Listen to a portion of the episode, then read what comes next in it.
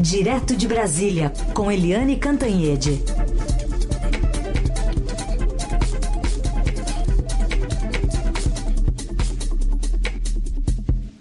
Oi, Eliane, bom dia, tudo bem? Bom dia, Carolina, bom dia, ouvintes. Sabe que a gente está falando sobre essa notícia de destaque aqui do Estadão, né? Do, de um pedido do presidente Bolsonaro de dar subsídio para a luz, né? De templos religiosos. Isso já gerou, inclusive, perguntas dos nossos ouvintes e eu hoje vou pedir licença para abrir já com uma que chegou em áudio para gente. Bom dia, Irene. É, o presidente ele fala muito em impeachment, só que esse, esse favorecimento que ele fica trazendo para as igrejas evangélicas, uma espécie de lobby assim, não pode, não poderia trazer problemas agora com subsídio da luz. Não é só um favorecimento a um grupo específico. Muito obrigado, Gabriel de São Caetano dos. Pergunta do Gabriel, nosso ouvinte de São Caetano, Eliane. Oi, Gabriel, bom dia, bem-vindo. Excelente pergunta, porque realmente é inacreditável. Sabe por quê, Gabriel? Porque isso está caracterizando o clássico, o velho e o tão combatido toma lá da cá. Né, o presidente Jair Bolsonaro diz que não faz toma lá da cá com o Congresso. A gente sabe que não é bem assim. Há controvérsias. Mas no caso dos templos evangélicos e da questão da luz, é o típico toma lá da cá. Por quê? Porque ah, o que todo mundo conclui é o seguinte: os templos evangélicos ganham uma uma é, taxa camarada aí na conta de luz e, em compensação, passam a ser o motor para a coleta das 500 mil assinaturas para o novo partido que o presidente Bolsonaro quer, é, quer criar, toque de caixa, ainda para concorrer nas eleições de outubro, que se chama o Aliança pelo Brasil. É, nessa reportagem das nossas colegas do Estadão, Anne Wart e a, a, Adriana Fernandes, ela é muito, muito importante, inclusive pelo seguinte, porque o Ministério de Minas e Energia está cedendo à vontade do presidente e fazendo essa, essa medida para beneficiar os templos, mas o Ministério da Economia, que tem um discurso é, é, diametralmente ao contrário, contra subsídios, contra privilégios, contra favorecimentos, é contra.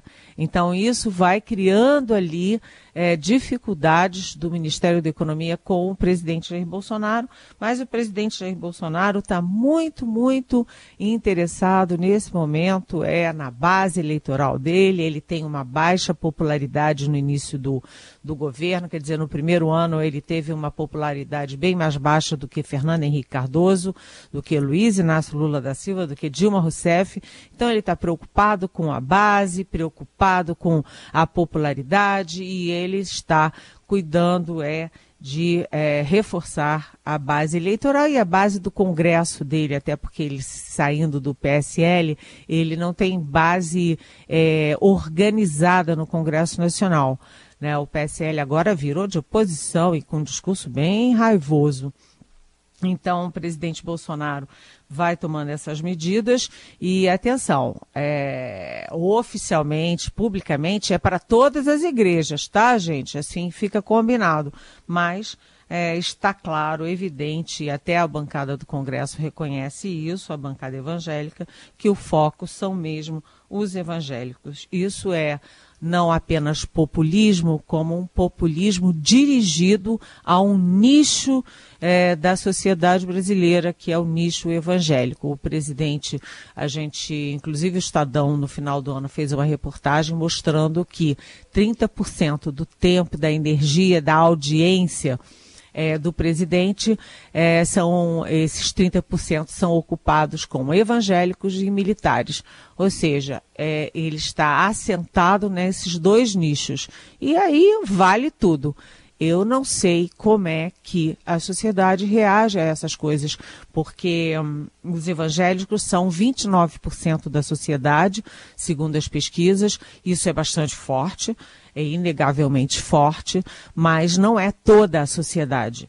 Eu quero saber o que, que os outros 70% que não são evangélicos estão achando disso, né? Favorecer uma só, é um só segmento evangélico, um só segmento é, religioso no país. É, é, complicado e isso atrai críticas ao presidente. E quando ele recebe essas críticas, ele diz que nós jornalismos, os jornalistas somos raça em extinção. Mas os jornalistas nunca serão raça em extinção, porque a sociedade sempre vai precisar de canais para repudiar medidas dos governantes, não do Bolsonaro, mas de qualquer é, governante, assim como a gente é, também é, refletia em indignação com dados do Fernando Henrique, com dados do Lula, com dados da Dilma, e será sempre assim. Em extinção, não. Não está, não está em extinção. A crítica não será extinta.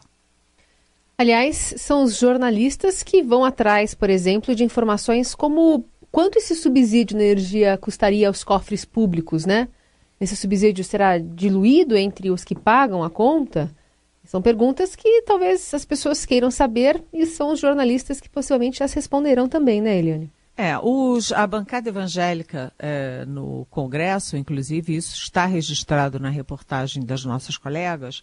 A, a bancada diz que não, que isso é muito baratinho, que isso não tem problema nenhum, não que não vai fazer nenhuma diferença. Mas aí é aquela coisa, os, a raça em extinção, que é muito chata, muito cri-cri, vai lá atrás para ver. Será que uh, o conjunto da sociedade tem que pagar para uh, um nicho específico da sociedade? Isso é uma excelente pergunta, porque se sabe que jabuti não sobe em árvore, né? E dinheiro também não cai de árvore, né? É, e são jornalistas que também descobriram que o ministro Paulo Guedes não gostou nada dessa, dessa ideia de dar subsídio, né? Pois é, vamos, exatamente. Vamos falar sobre outro assunto aqui, é, sobre essa distribuição da vacina pentavalente, que deve ser normalizada até março, segundo o Ministério da Saúde. Como solução provisória, as crianças devem substituir uma das doses do esquema de imunização por uma combinação da vacina absorvida protege contra a difteria, tétano e coqueluche, que é a DTP, com o imunizante contra hepatite B. Né? Pela falta, tem que se fazer um remanejo aí dessa, dessa, desse calendário, porque não tem vacina para dar para as crianças, pelo menos até março. Pois é, é, isso aí começa em julho do ano passado, quando o Brasil, o Brasil não produz a vacina pentavalente. É, vamos começar do começo. O Brasil não produz essa vacina pentavalente que combate difteria, tétano, coqueluche, hepatite B e a bactéria influenza tipo B. Né? E essa vacina tem que ser tomada, ela é obrigatória, tem que ser tomada pelas, pelos bebezinhos de 2, 4 e 6 meses. E desde julho do ano passado, há um problema, porque o Brasil importou um lote é, dessas vacinas e os, as autoridades brasileiras é, não aprovaram a vacina. Ela não passou pelo controle de qualidade interno. Então teve que haver todo um processo para repor as vacinas que não foram aprovadas. Só que isso demorou muito, de julho a dezembro, e aí começou a faltar vacina começou a faltar vacina em Manaus, é, em São Paulo, começou a faltar é, vacina no país todo. Agora veja a incongruência. A vacina é obrigatória, os pais são obrigados a dar a vacina e não tem vacina. Então, você viu filas imensas em postos de saúde é, em toda parte, e isso causou muito tumulto, e agora o Ministério da Saúde conseguiu é, a importação com a aprovação da Anvisa, e ontem começou a distribuição de 1 milhão e 700 mil doses para cobrir essa, esse, essa falha. Agora, atenção, atenção, o Ministério da Saúde explica que uh, a bactéria influenza tipo B, é, que causa irritação é, no nariz, na garganta das crianças, não é, não confundir com a gripe influenza, é, que é um vírus e que tem uma vacina específica com programação específica de vacinação é, em épocas específicas do ano, ou seja, são duas coisas diferentes. O fato é que hum, falta de vacina é sempre uma questão muito preocupante, assim como é preocupante quando os pais que se sentem muito moderninhos, é, eu, aliás, eu odeio essa palavra moderninho, qualquer coisa, até no vestir. Mas, enfim, os pais se sentem muito moderninhos e acham que os filhos não precisam ser vacinados. E aí é que começa a encrenca, porque se um não se vacina, ele fica exposto à doença e ele fica, portanto, sendo é, é, facilmente transformado num vetor de transmissão de doenças. Então, é um problema que não é só daquela criança e daquela família, mas é uma é, questão da sociedade. Vacinas não são brincadeiras. Isso aí é uma questão científica, comprovada pelo mundo inteiro e nós, os leigos, não podemos brigar com a ciência. Né? É, por favor, ontem mesmo teve a justiça tendo que condenar, é, já em segunda instância, um casal de Minas Gerais que se recusava a dar vacina para os filhos. Realmente, olha, em 2020 isso é assim de doer. Né? É uma responsabilidade que os pais têm que ter, que o Estado tem que ter e vacina obrigatória tem que estar à disposição da população. É isso. Até para estimular isso, né? Porque se as pessoas vão lá, procuram a vacina, não tem, e se você não tem outra opção, né? Depende daquela vacina para completar o calendário. Se vai uma vez, duas vezes não tem a vacina, ah, ah o governo não, não deu vacina, não tem como eu cumprir esse calendário e acaba passando, né? E essa é a grande questão, acabar passando essa janela de imunização e aí também ficar suscetível não só a, a contrair doença, como passar para as outras pessoas.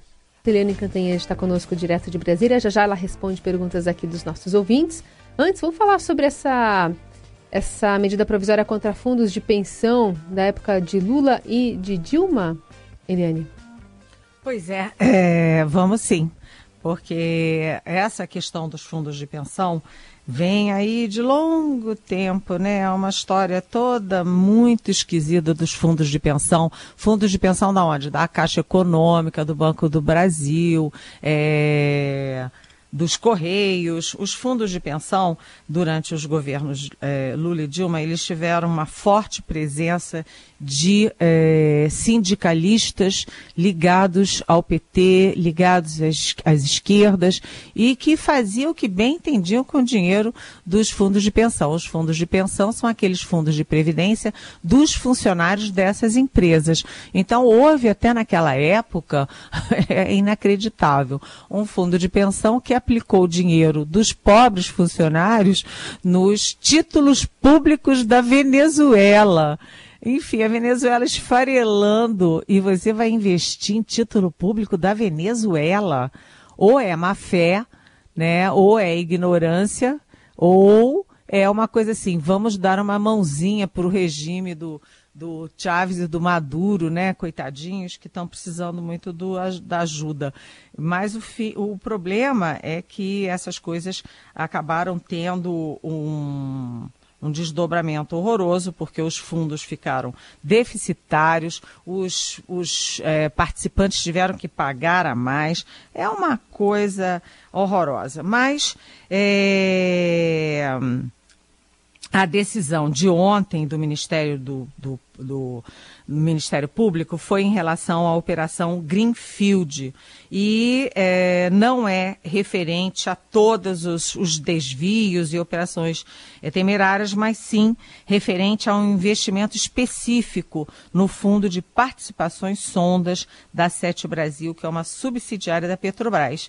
Os alvos foram 29 gestores entre 2011 e 2012 e entre eles, por coincidência, uma coincidência muito é, chata, muito desconfortável, está o ex-ministro do Planejamento do governo Temer, Esteves Colnago, que foi nomeado justamente ontem chefe da Assessoria Especial de Relações Institucionais do Ministério da Economia. O prejuízo total, no caso da, das, da participação aí é, na, na, nessa nessa empresa da, da Sete Brasil é calculado em 5,5 bilhões de reais. E quase metade disso, 2,4 bilhões de reais, é, foram só no Fundo de Pensão da Caixa Econômica Federal, o FUNCEF. E o CONAGO, esse agora do Ministério da Economia, era é, exatamente membro do Conselho da Fundação dos Economiários. Agora, aí uma defesa do CONAGO, que é a defesa que o Ministério está fazendo. Ele era apenas um membro de um conselho, né? Conselho tem vários membros de vários. Enfim, é, ele não tinha o papel de executivo, ele não tinha um papel é, decisório de primeira linha, ele era membro de um conselho. Então, Uh, além disso, você tem uh, o Ministério Público denuncia, mas a Justiça analisa antes de tornar ou não as pessoas réis.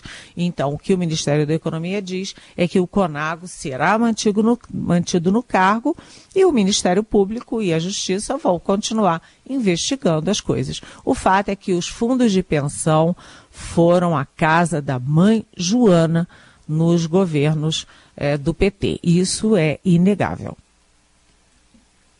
Eliane, vamos falar ainda sobre o presidente Bolsonaro. Ele está de folga aqui no Guarujá.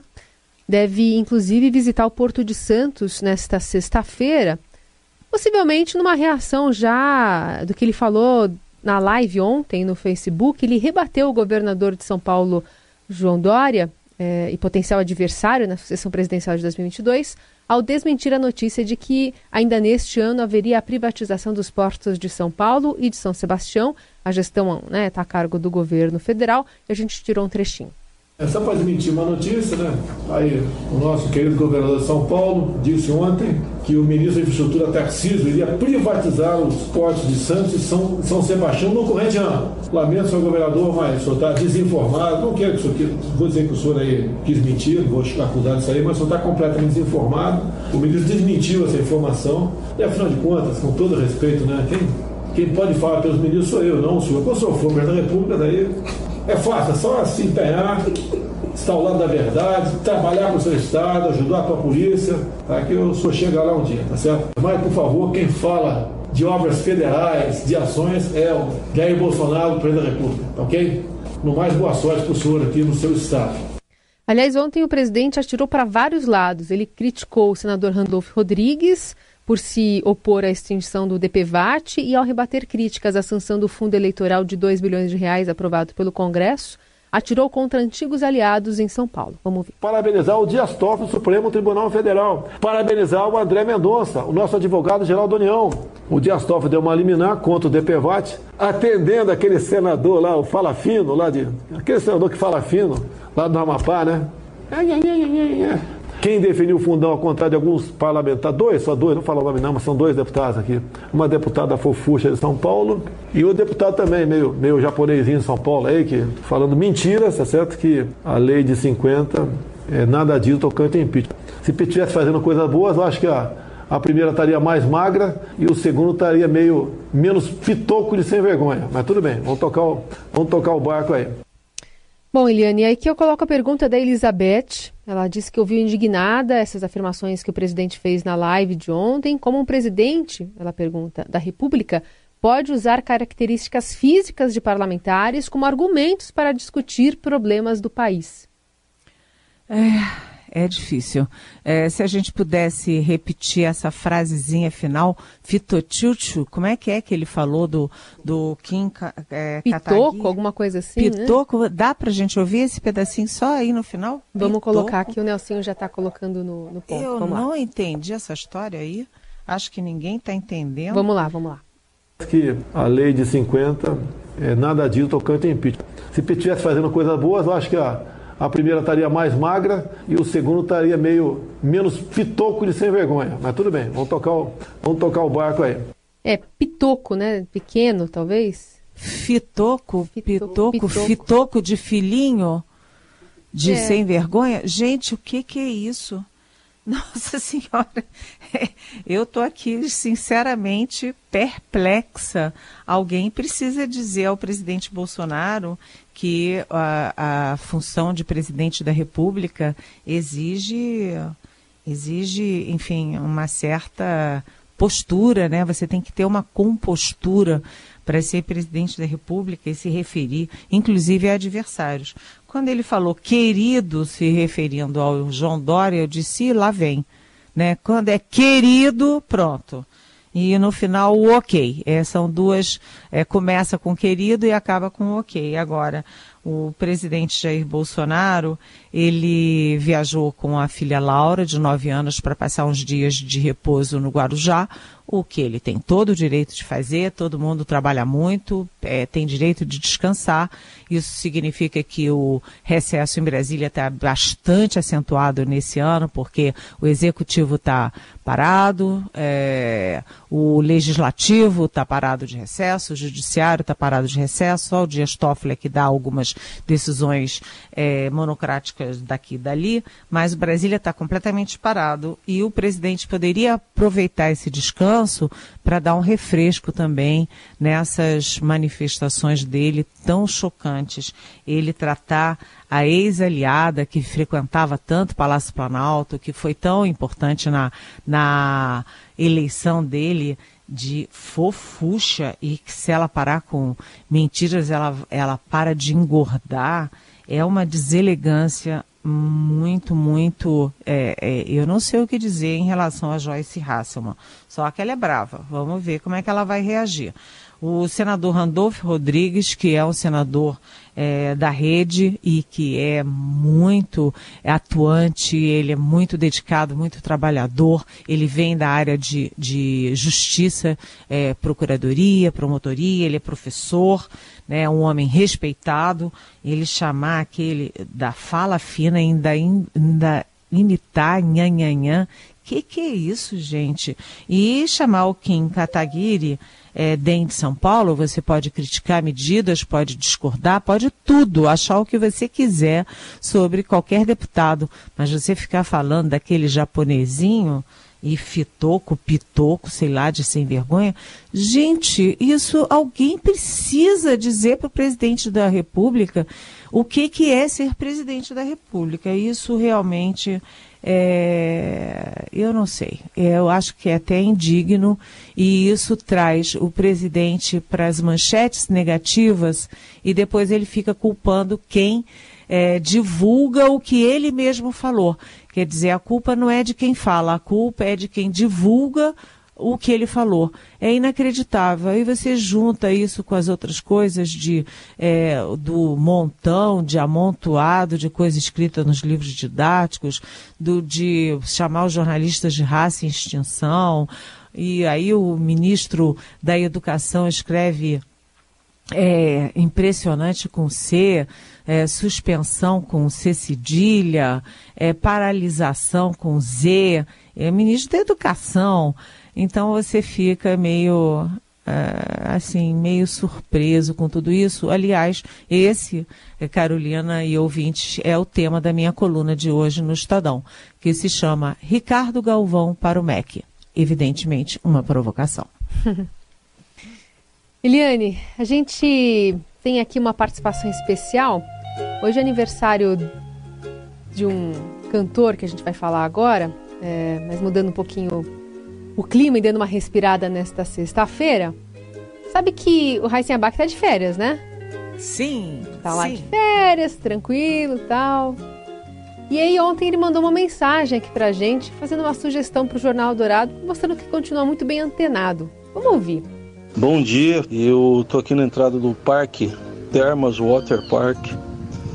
Piscina de água quente, piscina de água fria, toboágua, enfim muito feliz por vocês aí.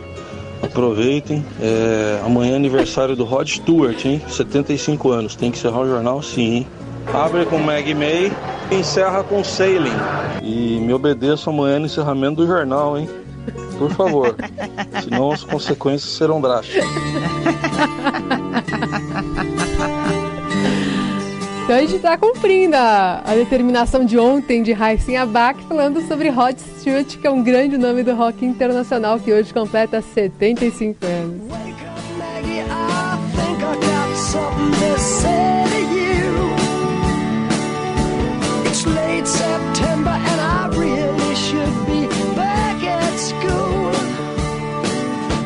dos mais aclamados artistas da indústria musical e essa voz ainda hoje é a sua imagem e marca, né? Sangue escocês sempre foi motivo de orgulho para Stewart, dedicando-lhe inclusive uma das músicas mais famosas, que You Are in My, Mar you Are in My Heart.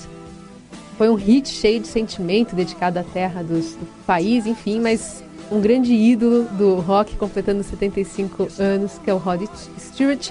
Enfim, o, o Heisen gosta bastante do, do, do Rod e deve ouvir, inclusive, nas férias, né? Vou agora ter que deixar o celular aqui de lado um pouco, porque eu vou ficar lá tomando uns banhos até o fim da tarde, entendeu?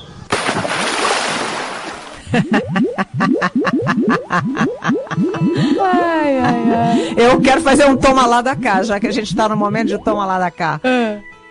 É, a gente cumpre todas as ordens, mas ele dá um mergulho pela gente. É, tá no mínimo, né?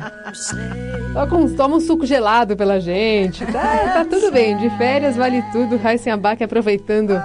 Mas lembrando sempre aqui do, dos nossos melhores ouvintes e também do Rod Stewart. Maravilhoso. Maravilhoso. Muito bom, né?